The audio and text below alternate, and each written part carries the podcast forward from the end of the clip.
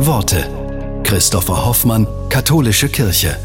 Der ehemalige Bundesfinanzminister und Politiker Theo Weigel, inzwischen 84 Jahre alt, darüber, wie sich sein christlicher Glaube im Laufe seines Lebens verändert hat.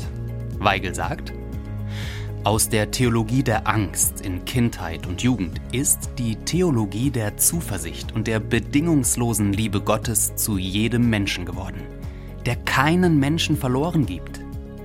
Der Glaube ist eine Grundprämisse meines Lebens. Er war mir Halt und Trost in allen Lebenslagen.